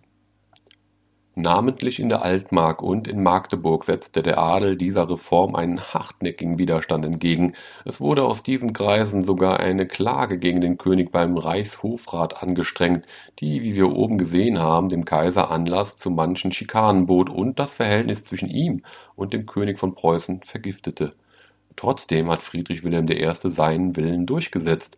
Allerdings ließen sich die magdeburgischen Herren jahrelang den fälligen Lehenskanon durch militärische Exekution abpressen. Gutwillig gaben sie ihn nicht. Außer der Kontribution, die also in den meisten Provinzen vom Bauernstand zu tragen war, brachte das militärische System, wie es Friedrich Wilhelm I. vorfand, noch manche Naturallasten mit sich Die schwerste war für die Bauern die Einquartierung der Kavallerie, die ursprünglich auf dem platten Lande untergebracht war. Friedrich Wilhelm I. hat sie 1718 in die Städte verlegt und damit trat für die Bauern an die Stelle der Naturaleinquartierungslast eine neue Steuer, die sogenannte Reuterverpflegung, die als Zuschlag zur Kontribution erhoben wurde. Wo starke Kavallerieabteilungen in Quartier gelegen hatten, war dieser Zuschlag entsprechend hoch. In der Kurmark betrug er teilweise bis zu 50 Prozent der Kontribution. In Ostpreußen war er mit in die Anlage zum Generalhufenschoß aufgenommen. Es war eine schwere Last für den Bauer, aber doch noch immer minder drückend, als es die Naturaleinquartierung gewesen war, denn bei der mangelhaften Aufsicht in den ländlichen Quartieren war der Bauer auf der Willkür des bei ihm einquartierten Reiters ausgesetzt und musste mancherlei Erpressungen von ihm dulden, die nun fortfielen. Eine drückende Verpflichtung für den Bauer war auch der Vorspann, den er als einen öffentlichen Frondienst gegen eine geringfügige Bezahlung namentlich bei Truppenmärschen und sonstigen militärischen Anlässen zu leisten hatte. Auch Beamte und Offiziere hatten bei ihren Dienstreisen Anspruch auf Vorspann durch die Bauern um diese und andere ähnliche Lasten wenigstens gleichmäßiger zu verteilen, wurden unter Friedrich Wilhelm I. in den mittleren Provinzen in Klammern (namentlich Kur und Neumark) die sogenannten Marsch und Molestinkassen eingerichtet, in die von jedem einzelnen vorspannpflichtigen Bauern gewisse Beträge nach dem Maßstab der Kontribution eingezahlt werden mussten, wogegen dann eine Entschädigung an diejenigen bezahlt wurde, die wirklich den Vorspann hatten leisten müssen diese Kassen überließ man meist den ständischen Organen der Provinzen und Kreise. In solcher Gestalt ist die Kontributionslast das ganze 18. Jahrhundert hindurch unverändert geblieben. Die grundsätzliche Unveränderlichkeit, die jeden Zuwachs des Ertrages freiließ, ganz anders als die französische Taille. Daneben die ordentliche und gerechte Verwaltung durch scharf kontrollierte königliche Beamte hat die Kontributionslast immerhin noch erträglich gemacht obwohl sie teilweise sehr schwer war. Sie betrug alles in allem meist gegen 40 Prozent des Reinertrags der bäuerlichen Güter, nahezu so viel wie damals die Taille in Frankreich oder wie heute die Grundsteuer in Ostindien. Nicht minder schwer waren die Städte durch die Akzise belastet, zu der noch das zur Vergütung der Einquartierungslast erhobene Servicegeld als eine direkte Umlage auf die einzelnen Häuser kam. Eine Reihe von Akzise-Instruktionen von 1713 bis 27 hat die Verwaltung überall nach gleichartigen Grundsätzen geregelt, so dass die Akzise im Großen und Ganzen ein einheitlich geordnetes Steuersystem über den ganzen Staat hin darstellte, wenn auch die Tarife der verschiedenen Provinzen auch in manchen Punkten voneinander abwichen und die großen Städte Berlin, Königsberg, Magdeburg noch ihre besonderen Tarife behielten die Bedeutung der Akzise war das ganze 18. Jahrhundert hindurch eine doppelte: einmal für die Finanzen, zweitens für die Handelspolitik. Die Akziseeinkünfte haben bald die größere Hälfte der Steuern ausgemacht, während die Kontribution stabil blieb, ist die Akzise in ihrem Ertrage fortwährend gestiegen die Akzise war aber zugleich auch das Mittel für die merkantilistische Schutzzollpolitik, die mit dem Regierungsantritt Friedrich Wilhelm I. beginnt, entschiedenere und nachdrücklichere Form anzunehmen. Ein Grenzzollsystem hatte der preußische Staat im 18. Jahrhundert nicht. Seine Grenzen waren zu ungünstig dazu, das Staatsgebiet zu wenig geschlossen und zusammenhängend. So knüpfte denn das Bestreben nach gesteigertem Schutz der einheimischen Arbeit und die Einrichtung der städtischen Torsteuern an von Stadt zu Stadt wurden die eingeführten Waren revidiert, die Akzise bezahlten sie am Bestimmungsort. Fremde und einheimische Waren wurden dabei in steigendem Maße unterschiedlich behandelt. Die Einheimischen bezahlten die gewöhnlichen niedrigeren Sätze, die Fremden wurden immer höher belastet, je weiter sich die einheimische Industrie entwickelte, mit Sätzen von 15, 20, 25, ja 50 Prozent des Wertes. In den Akzisetarifen steckt also damals zugleich die Handels- und Schutzzollpolitik des preußischen Staates. Der Staatshaushalt ist unter Friedrich Wilhelm I. erst vollständig und endgültig von dem Hofhalt getrennt worden, mit dem er seit 1697 wieder in unheilvoller Weise vermischt worden war. Der Hofhalt wurde auf bestimmte Geldsummen angewiesen, die aus der Hofstaatskasse gezahlt wurden. Einfachheit und Sparsamkeit traten an die Stelle des Prunks und der Verschwendung. Eine große Zahl der Hofbedienungen und Pensionen, die ihm überflüssig schienen, hat der König gleich nach seinem Regierungsantritt gestrichen. Er selbst begnügte sich für seinen Haushalt, der einen fast bürgerlichen, einfachen Zuschnitt trug, in der Regel mit der jährlichen Summe von 52.000 Talern. Der Staatshaushalt aber ist seit 1713 in Preußen grundsätzlich ohne Schulden geführt worden. Während in England, in den Niederlanden, in Frankreich, auch schon in Österreich der Staatskredit in steigendem Maße in Anspruch genommen wurde, wurde in Preußen, wo freilich das inländische Kapital noch wenig leistungsfähig war und auswärtige Anleihen, soweit sie möglich gewesen wären, die Gefahr politischer Abhängigkeit mit sich zu bringen schienen, geflissentlich noch, noch gar kein Gebrauch davon gemacht. Außerordentliche Bedürfnisse, insbesondere beim Ausbruch eines Krieges, sollten nicht durch Anleihen, sondern aus den angehäuften Ersparnissen des Staates gedeckt werden. An die Stelle der Staatsschuld tritt hier der Staatsschatz, der Tresor. Das ist der Plan Friedrich Wilhelms I. gewesen, schon von Anfang seiner Regierung an.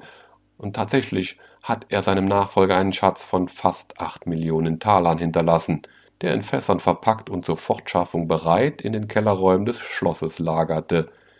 Die Gesamtsumme der Einnahmen und Ausgaben des preußischen Staatshaushalts hat beim Tode Friedrich Wilhelms I. etwa sieben Millionen Taler betragen. Davon wurden fünf Millionen für militärische Bedürfnisse verbraucht aus den übrig bleibenden zwei Millionen wurden nicht nur die Kosten für Hof- und Zivilverwaltung bestritten, sondern auch noch Ersparnisse für den Staatsschatz zurückgelegt. In der Erhaltung der Armee und in der Ansammlung eines Kriegsschatzes gipfelte also der gesamte Finanzhaushalt des preußischen Militärstaats. Die Wohlfahrtsbestrebungen waren in diesem Staate von vornherein den Gesichtspunkten militärisch-politischer Machtentfaltung untergeordnet, aber sie wurden keineswegs vernachlässigt. Friedrich Wilhelm I. wusste sehr wohl, dass der schwere Steuerdruck von der Bevölkerung ohne Schaden für den Staat nur dann ertragen werden konnte, wenn man der wirtschaftlichen Entwicklung mit allen zur Verfügung stehenden Mitteln nachhalf. Das ist der Sinn seiner Wirtschaftspolitik, die in den Bahnen des damals überall befolgten Systems des sogenannten Merkantilismus sich bewegte. In der Hauptsache war Preußen damals noch ein agrarischer Staat, und dem Landbau ist darum die staatliche Fürsorge in erster Linie zugewandt gewesen. Vor allem der ausgedehnte Domänenbesitz, der in den ostelbischen Provinzen aus güterartigen Vorwerken und Bauerndörfern bestand, war der Schauplatz dieser Tätigkeit für die Landeskultur. Es kam dabei nicht bloß darauf an, die Erträge stetig zu steigern, sondern zugleich dem ganzen Lande ein Beispiel besserer Wirtschaft zu geben und vor allem auch die Lage der erbuntertänigen und frondienstpflichtigen Bauern nach Möglichkeit zu verbessern. Die in Anführungszeichen Konservation der Bauern war ein wichtiger Gesichtspunkt in der Domänenverwaltung. Einem Amtmann, der als Bauernschinder erkannt worden war, wurde der Kontrakt nicht leicht erneuert. Von einer Auflösung des bäuerlichen Abhängigkeitsverhältnisses war auch auf den Domänen damals noch nicht die Rede, aber der König war bemüht, es zu mildern und erträglich zu machen. Er suchte die strengere Form der Leibeigenschaft, wie er es nannte, die namentlich in Ostpreußen und Pommern vorkam, mehr und mehr durch das mildere Erbuntertänigkeitsverhältnis zu ersetzen, wie es in der Kurmark üblich war. Das Prügeln der Bauern wurde verboten. Die Frondienste wurden nach Möglichkeit auf drei bis vier Tage in der Woche beschränkt, zum Teil auch schon eine Ablösung der Dienste durch Geld angestrebt. Auf den Rittergütern allerdings haben diese bauernfreundlichen Bestrebungen noch kaum Eingang gefunden. Ein Hauptpunkt war die großzügige innere Kolonisation, die mit Friedrich Wilhelm I. beginnt. Es handelt sich dabei hauptsächlich um die Provinz Ostpreußen und insbesondere um die litauischen Bezirke, die seit dem Jahre 1700 durch die vom Osten her eingedrungene Pestepidemie so furchtbar gelitten hatten und stark entvölkert waren hier hat der König ein großartiges Kulturwerk geschaffen, indem er durch konsequente, jahrzehntelange fortgesetzte Maßregeln der Ansiedlung, des Bauens und Besserns, der Unterstützung und Förderung der Kolonisten großer landwirtschaftlicher Meliorationen das Land wieder in einen blühenden Zustand zu bringen suchte. Nicht nur Dörfer wurden gegründet, sondern auch Städte wie Gumbinnen, Stallupönen und andere in diesem Zusammenhang gehört auch die Aufnahme der von dem Erzbischof von Salzburg um ihres Glaubens willen vertriebenen Protestanten, die, von Friedrich Wilhelm I. aufgefordert, in großen Zügen mit Weib und Kind, Hab und Gut im Jahre 1732 nach Ostpreußen kamen und dort meist auf den litauischen Domänen angesiedelt worden sind. Fast 20.000 Menschen mit den erwünschtesten moralischen und wirtschaftlichen Eigenschaften hat der König auf diese Weise für seinen Staat gewonnen, und er wusste einen solchen Zuwachs zu schätzen. Zitat: Menschen achte vor den größten Reichtum Zitat Ende, ist eins der bezeichnenden Worte, die seine Wirtschaftspolitik charakterisieren. Das Retablissement von Ostpreußen, wie es in der Kanzleisprache hieß ist eine berühmte, damals viel bewunderte Leistung des königlichen Volkswirts. Anmerkung: Als Retablissement oder Retablissement wird der Wiederaufbau bezeichnet. Anmerkung Ende. Friedrich der Große hat als Kronprinz nach einer Bereisung der Provinz im Jahre 1739 an Voltaire darüber in begeisterten, fast überschwänglichen Wendungen geschrieben auch in der Handelspolitik blieben die Bedürfnisse der Landwirtschaft nicht unberücksichtigt. In der Regierungszeit Friedrich Wilhelms I. liegen die Anfänge eines agrarischen Schutzes gegen ausländische Getreideeinfuhr. Früher hatten die Landwirte immer nur das Interesse verfolgt, bei der Getreideausfuhr und der Verwertung ihrer Produkte überhaupt möglichst wenig durch staatliche Eingriffe gestört zu werden. Jetzt begannen sie seit den Jahren 1721 und 22 wo sehr reichliche Ernten gewesen waren, namentlich in Ostpreußen und in der Neumark, die Einfuhr von übermäßig billigem Getreide aus Polen als eine Schädigung zu empfinden, und die Domänenpächter konnten ihre Verträge nicht erfüllen, weil der Preis des Getreides, der dabei zu zwölfeinhalb Groschen für den Scheffel angesetzt war, auf elfeinhalb Groschen fiel es wurde daher zunächst ein Schutzzoll von vier Groschen eingeführt und dann im Jahre 1722 ein Einfuhrverbot für das fremde Getreide erlassen. Der Königsberger Handel, der das polnische Getreide für den Export nicht entbehren konnte, wurde dabei insofern berücksichtigt, als hier das Verbot nur auf den Verbrauch im Inlande beschränkt wurde. Seitdem wurde es mehr und mehr zum allgemeinen Grundsatz, in guten Jahren die Grenze zu schließen, namentlich gegen Mecklenburg Sachsen und Polen, während in teuren Jahren wie zum Beispiel 1738 bis 40 im Interesse der inländischen Verbraucher die Ausfuhr gesperrt wurde. Eine sehr einschneidende Maßregel, die der Landwirtschaft auferlegt wurde, war das Verbot der Ausfuhr von Rohwolle, das 1718 erging und 1719 auch auf den anfangs noch ausgenommenen Adel erstreckt wurde und das mit drakonischen Strafbestimmungen versehen war es verfolgte den Zweck, billigen Rohstoff für die Wollmanufakturen zu schaffen, denen Friedrich Wilhelm I. eine ganz besondere Fürsorge zuwandte, und ist bis 1808 in Geltung geblieben. Um den kleinen Meistern, die für eigene Rechnung arbeiteten, den Wettbewerb mit den großen kaufmännischen Verlagsgeschäften zu ermöglichen, legte der König in allen Städten, wo Tuchmacher vorhanden waren, Wollmagazine an, aus welchen den Meistern der Rohstoff vorschussweise geliefert wurde die kaufmännischen Verleger, für deren Betrieb eine staatliche Konzession erforderlich war, erfuhren mancherlei Förderung und Unterstützung, standen aber dafür wie das ganze Gewerbe unter staatlicher Aufsicht und Reglementierung, sowohl im Verhältnis zu den Arbeitern wie auch namentlich in Bezug auf den gewerblichen Fabrikationsprozess. Fremde Tuche waren zur Einfuhr verboten. Auch die konkurrierenden Baumwollzeuge die sehr in Mode waren, wurden nicht geduldet. Der innere Markt sollte der einheimischen Produktion ausschließlich vorbehalten sein. Das Lagerhaus in Berlin war eine anfangs private, später staatliche Fabrik, in der namentlich die feineren Offizierstuche hergestellt wurden, während das gröbere Zeug für die Soldaten auch anderswo gemacht werden durfte eine Zeit lang (1725 bis 38) hat Friedrich Wilhelm durch die Russische Kompanie einen schwunghaften Export von Tuchen nach Russland zur Bekleidung der dortigen Armee ins Werk gesetzt, bis die Konkurrenz der Engländer diesem gewinnreichen Handel ein Ende machte. Mit dem industriell schon stärker entwickelten Nachbarlande Sachsen geriet Preußen durch die allmähliche Erhöhung der Tarife seit 1718 in einen förmlichen Zollkrieg, dem nach zehn Jahren (1728) ein Kommerzienvertrag folgte, durch welchen zwischen den beiden Ländern ein verhältnismäßig freier Handel mit den von ihnen selbst erzeugten Waren eingerichtet wurde, wobei jedoch die Tuchwaren ausgeschlossen blieben und zur Unterscheidung fremder und einheimischer Waren Ursprungszeugnisse gefordert wurden. Dieser Vertrag hat bis zum Jahre 1755 bestanden. Die fremden, hochimpostierten Waren die in den Städten bei der Akzise verzollt werden mussten, wurden durch ein Edikt von 1734 um Unterschleif zu verhüten, für das platte Land gänzlich verboten.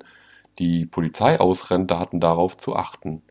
Von 1725 bis 33 war ein lebhafter Aufschwung in den Geschäften zu spüren. Seit 1737 litten sie unter einer Geld- und Absatzkrise, die auch noch nach 1740 ein paar Jahre fortdauerte. So weit ist Preußen unter Friedrich Wilhelm I. noch nicht gekommen, dass es eine aktive Handelsbilanz gehabt hätte. Die Einfuhr vom Ausland übertraf noch an Wert beträchtlich die Ausfuhr. Die Entwicklung der inneren Produktivkräfte des Staates stand erst in den Anfängen.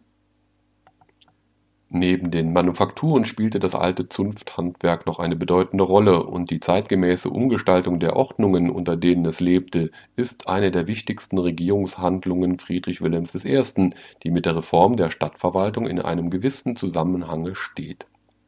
Seit dem Verfall der Stadtwirtschaftspolitik waren die Zünfter vielfach entartet und wurden von einem engherzigen Privilegiengeist beherrscht.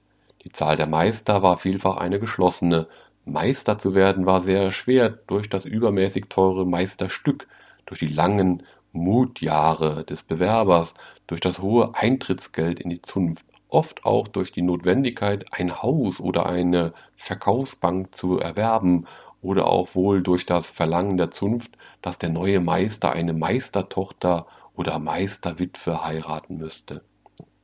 Viele Zünfte stritten miteinander um die Grenzen ihrer Befugnisse, es gab geldfressende Prozesse darüber, ob eine bestimmte Art von Arbeit dieser oder jener Zunft zugehöre.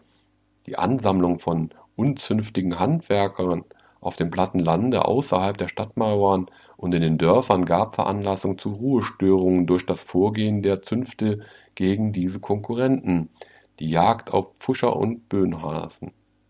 Das Lehrlingswesen litt zu einem übertriebenen Penalismus, die alten, derben, humorvollen Gebräuche bei der Aufnahme als Geselle waren vielfach in Rohheit und Unsinn ausgeartet. Das Wandern der Gesellen war vielfach zur Vagabondage geworden, da gar keine Kontrolle über sie geübt wurde. Der blaue Montag grassierte überall. Die Gesellenverbände traten oft sehr unbotmäßig gegen die Meister auf, organisierten Streiks und erregten ernsthafte Unruhen, wie zum Beispiel die Schuhknechte in Augsburg und anderswo in der Zeit von 1720 bis 30. Diese Missbräuche waren längst allgemein anerkannt, aber die territoriale Gesetzgebung und Polizei waren machtlos dagegen, da die Zünfte der einzelnen Gewerbe vielfach über das ganze Reich hin einen festen Zusammenhang besaßen und die wandernden Gesellen vollends sich leicht dem Arm der territorialen Polizei entziehen konnten. Es bedurfte eines allgemeinen Reichsgesetzes, das freilich bei dem Mangel an Reichsorganen nur durch die territorialen Gewalten zur Ausführung gebracht werden konnte. Der erste Versuch dazu war schon 1668 bis 72 gemacht worden.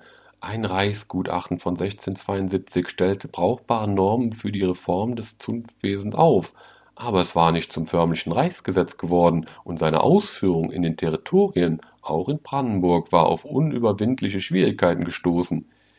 Erst seit der Städtereform Friedrich Wilhelms I. und seit man in den Kammern und Steuerräten wirksame Aufsichtsorgane besaß, konnte die Sache mit besserer Aussicht auf Erfolg in Angriff genommen werden.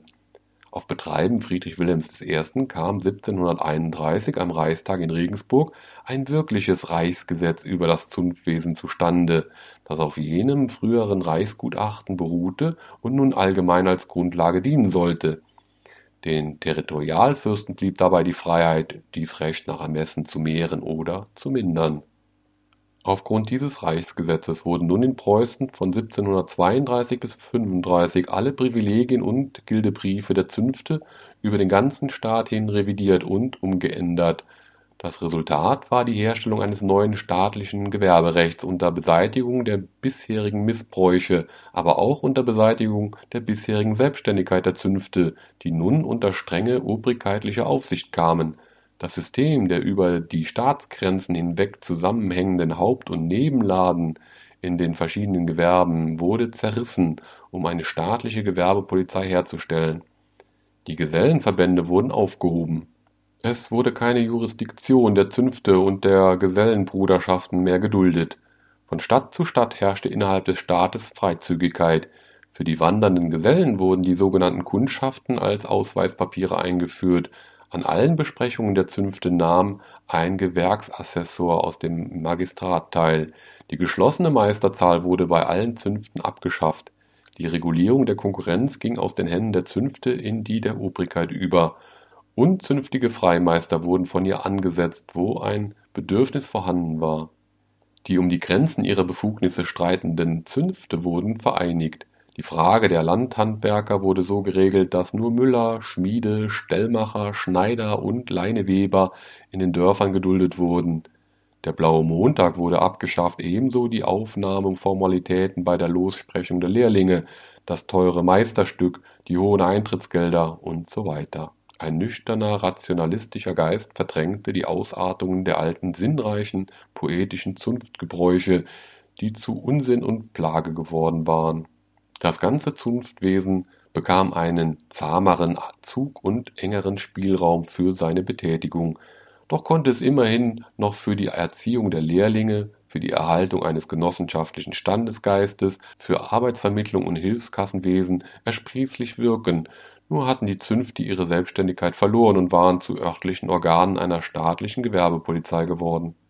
Es lag in der Natur eines Staates, der hauptsächlich auf die Entwicklung der politischen Machtmittel gestellt war, dass diejenigen Zweige der öffentlichen Verwaltung, die in der territorialen Zeit an erster Stelle gestanden hatten, Justiz und Kirchenwesen, jetzt an Bedeutung hinter Militär, Finanz und Wirtschaftspolitik zurücktraten Friedrich Wilhelm I. war von einem brennenden Justizeifer beseelt und einem praktischen Christentum mit ganzem Herzen zugewandt, aber die Kulturaufgaben, die es auf diesem Gebiete für die Staatsverwaltung gab, konnten nur in beschränktem Maße gelöst werden und mussten namentlich überall da, wo zu ihrer Lösung erhebliche Geldmittel nötig waren, zurücktreten vor der ersten und dringendsten Forderung der Zeit, der militärisch-finanziellen Bereitschaft die Mängel im Justizwesen des preußischen Staates, die fast sämtlich daher rührten, dass die alten territorialen Einrichtungen noch nicht im großstaatlichen Sinne umgestaltet und daher in Verfall geraten waren, sind Friedrich Wilhelm I. keineswegs unbekannt geblieben. Er war empört über die Verschleppung der Prozesse, die er namentlich den Schikanen der Anwälte zuschrieb und wünschte eine Reform des Prozessverfahrens, die es möglich machen sollte, jeden Prozess in allen drei Instanzen in einem Jahre zu Ende zu bringen. Die Herstellung eines einheitlichen preußischen Landrechts war eine alte Forderung, die schon durch Leibniz seit 1701 auf die Bahn gebracht worden war. Bald nach dem Regierungsantritt Friedrich Wilhelms I. wurde die Juristenfakultät zu Halle mit Vorarbeiten dazu beauftragt, aber das Werk kam nicht zustande. Auch der Justizminister von Plotho, dem der König die Sache der Reform ans Herz gelegt hatte, kam damit nicht vorwärts. Dagegen zog zu Anfang der zwanziger Jahre der Mann die Augen des Königs auf sich, dem es beschieden war, unter seinem Nachfolger wenigstens einen Teil der notwendigen Reformen zu vollenden. Samuel von Kotschetschi. Auch dessen Leistungen knüpfen an das ostpreußische Retablissement an, von dem so viele fruchtbare Anregungen für die Verwaltung der Gesamtmonarchie ausgegangen sind. Er hatte das Gerichtswesen von Ostpreußen in Ordnung gebracht und das alte ostpreußische Landrecht, eine der wenigen provinziellen Kodifikationen, die es im preußischen Staate gab, in modernisierter Gestalt 1721 neu herausgegeben. Koketschi wurde der Mann, auf den der König seine Hoffnungen setzte. Er wurde 1737 zum Ministre Chef de Justice ernannt, was insofern eine epochemachende Bedeutung hatte, als das vielköpfige Justizministerium damit ein einheitliches Oberhaupt bekam, und zwar ein solches, das nicht mehr mit dem Vorsitz in einem der hohen Gerichtshöfe belastet war, sondern sich ganz den Aufgaben der Justizverwaltung widmen konnte. In dieser Stellung hat Koketschi das Werk der Reform angegriffen aber schon nach den ersten Schritten kam es wieder ins Stocken. Die Gegner, an denen es natürlich nicht fehlen konnte, gewannen das Ohr des Königs, dessen Vertrauen auf den Mann seiner Wahl doch nicht so stark war, dass es ihn ungestört hätte fortarbeiten lassen. Die Reformen im Sportelwesen, mit denen Koketschi begonnen hatte, wurden wieder aufgehoben. Sein Ansehen war erschüttert und es ist bis 1740 nichts von dem erreicht worden, was man bei dieser Reform beabsichtigte. Der Advokatenstand, der das Missfallen des Königs in besonderem Maße erregt hatte, war in seinem öffentlichen Ansehen sehr dadurch geschädigt worden, dass seinen Angehörigen bei strenger Strafe anbefohlen war, als Standestracht ein lächerlich wirkendes kurzes Mäntelchen zu tragen. Der König meinte wohl, dass sich die Leute dann besser vor diesen gefährlichen Subjekten hüten könnten. Zur Erhöhung der Standesmoral und zur Besserung der Rechtspflege diente die Maßregel natürlich nicht. Nur auf dem Gebiet der Strafrechtspflege hat die Regierung Friedrich Wilhelms I. eine durchgreifende Besserung zustande gebracht durch die Kriminalordnung von 1717, die zuerst für die Mark Brandenburg erlassen wurde, dann aber auch für die anderen Provinzen Geltung erlangt hat. Es handelte sich dabei um die Regelung des gemeinrechtlichen Inquisitionsprozesses, bei dem die Delinquenten von den patrimonialen und städtischen Ortsgerichten unter Umständen auch mit, mit Anwendung der Folter dem peinlichen Verhör unterzogen und die aus dieser Inquisition erwachsenen Akten einem Schöffenstuhl oder einer Juristenfakultät auch außer Landes zum Urteilsspruch zugesandt wurden, worauf dann das lediglich aufgrund der Akten gefällte Urteil dem inquirierenden Gericht übersandt und von ihm ohne weiteres vollstreckt wurde. Die Staatsaufsicht fehlt in diesem Zweige der Rechtspflege so gut wie ganz, und diesen Mangel hat Friedrich Wilhelm I. abgestellt. Statt der zum Teil ausländischen Schöffenstühle und Juristenfakultäten, die bisher das Urteil gesprochen hatten, wurden bei den Provinzialregierungen besondere Kriminalkollegien gegründet, denen diese Aufgabe zufiel, und außerdem wurde angeordnet, dass in allen schweren Fällen, wo es auf Leibes- und Lebensstrafe ankam, mit Einschluss der Zwischenurteiler auf Anwendung der Folter die Akten nach Berlin geschickt werden mussten, wo das Urteil im Kriminaldepartement des Justizministeriums endgültig festgestellt wurde, nachdem ein in Berlin bestelltes Kriminalkollegium die Akten geprüft und ein rechtliches Gutachten darüber abgegeben hatte. Die Kriminalstrafen sind unter Friedrich Wilhelm I. noch erheblich verschärft worden. Kindesmörderinnen sollten gesägt, Diebe gehängt werden. Von einer Milderung der alten harten Strafen der peinlichen Halsgerichtsordnung Karls V wie sie eine humane, ausgeklärte Richtung in der Jurisprudenz damals schon forderte, blieb man noch weit entfernt. Das Kirchenregiment hat Friedrich Wilhelm I. in dem Sinne geführt, dass er eine Vereinigung von Lutheranern und Reformierten anstrebte. Er selbst war und blieb reformiert wie seine Vorfahren, aber er hatte eine besondere Zuneigung für die neu aufgekommene, undogmatische Richtung des sogenannten Pietismus, der jüngere Franke, der die Richtung seines Vaters fortsetzte, war ein Prediger nach seinem Herzen. Die geistlichen Kontroversen auf den Kanzeln verbot er wie der große Kurfürst. Von der Gnadenwahl sollte nicht gesprochen werden. Dieses Dogma des orthodoxen Calvinismus verwarf er ganz und gar. Auch in seiner Politik ist ein evangelischer Zug. Die Aufnahme der Salzburger erfolgte nicht nur, um die Bevölkerung und die Landeskultur zu heben, sondern auch aus warmem Mitgefühl für die bedrängten Glaubensgenossen. Die Vorgänge in Thorn im Jahre 1724, wo Ausschreitungen der protestantischen Bürgerschaft gegen eine von den Jesuiten geleitete Prozession auf deren Betreiben durch Bluturteile von unerhörter Schärfe gegen den Bürgermeister Rösner und eine Anzahl von Ratsherren und Bürgern gerecht werden sollte, waren eine Zeit lang der Hauptgegenstand seiner politischen Bemühungen. Ein Schrei der Entrüstung ging damals durch die protestantische Welt und Friedrich Wilhelm I. trat als Vorkämpfer für ihre Interessen auf. Er bemühte sich, alle protestantischen Höfe in Bewegung zu setzen. Er protestierte bei König August von Polen mit Berufung auf den Frieden von Oliva, der die Rechte der Protestanten schützte. Er trat in Verbindung mit dem Zaren Peter dem Großen, der in der zunehmenden Macht der Jesuiten in Polen eine Gefahr sah. Aber August der Starke erklärte, dass ihm in Polen ein Begnadigungsrecht nicht zustehe. Die Bluturteile wurden vollstreckt, ehe man hindernd eingreifen konnte.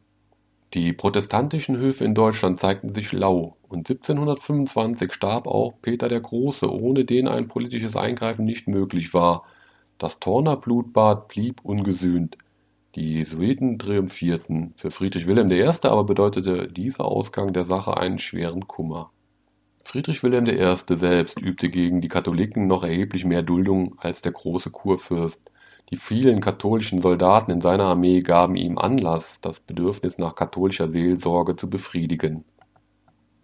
Nur die Jesuiten wollte der König in seinem Land niemals dulden. Die Erfahrung von Thorn hat seine tiefe Abneigung gegen sie noch vermehrt. Seine Beamten sollten reformiert oder lutherisch sein. Irgendwelche Einmischung der geistlichen Gewalt in die weltlichen Angelegenheiten duldete er nicht. Die Fiskale, die alle Gesetzesübertretungen anzuzeigen hatten, mussten auch darauf acht geben, dass in den Predigten nichts vorkam, was gegen die Regierungsart gerichtet war. Den Kirchenbau hat der König ganz besonders in Litauen bei dem ostpreußischen Retablissement in großartiger Weise gefördert und mit den Kirchen zusammen entstanden hier in dem wüsten, unkultivierten Lande auch eine Menge von Dorfschulen. Ein sogenannter Mont Pietatis von 50.000 Talern wurde zu deren Unterhaltung gewidmet, denn der König, angeregt durch eine Predigt des trefflichen Lysius, sagte sich, wenn ich baue und bessere und mache keine Christen, so hilft es mir Ende. Schule und Kirche blieben eng miteinander verbunden. Es war ein Fortwirken des Geistes der Reformation, was damals die preußische Volksschule in ihren Anfängen gefördert hat. Dem bekannten Edikt von 1717, durch welches bei Strafe befohlen wurde, die Kinder zur Schule zu halten, darf man keine übertriebene Bedeutung beilegen. Es war eine alte Forderung der protestantischen Landesobrigkeiten, die darin zum Ausdruck kam, und die Wirkungen dieser Verordnungen können nicht groß gewesen sein, denn ein Edikt vom Jahre 1736 stellt fest, dass man sich selbst in der Kurmark wenig danach gerichtet habe.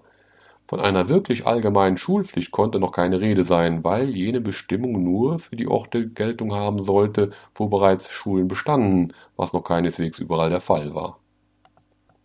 Auch die Leistungen der damaligen Volksschule wird man sich nicht allzu groß vorzustellen haben. Es kam in der Hauptsache darauf an, dass die Kinder lesen lernten und im Christentum unterrichtet wurden. Schreiben und gar rechnen lernten sie nicht überall. Es fehlte an Lehrern und noch mehr an Besoldungen für sie. Häufig besorgte der Schneider im Dorfe die Schule neben seinem Handwerk. Auch Militärinvaliden mussten zuweilen das Amt des Schulmeisters übernehmen. Es war schon etwas Großes, wenn es gelang, einen regelmäßigen Unterricht nicht nur im Winter, sondern auch im Sommer durchzuführen, wo die Eltern die Arbeitskraft ihrer Kinder ungern entbehren mochten und auch der Lehrer selbst oft mit Landarbeit beschäftigt war. Man sieht, der preußische Militärstaat Friedrich Wilhelms I. ließ nur geringen Raum für die Kulturpflege, die freilich auch in anderen deutschen Landen damals keine glänzenderen Resultate aufzuweisen hatte, aber man legte dort wenigstens die festen Fundamente für spätere Zeiten, in denen sich der große Grundsatz der allgemeinen Schulpflicht ebenso wie der der allgemeinen Wehrpflicht erst voll verwirklichen sollte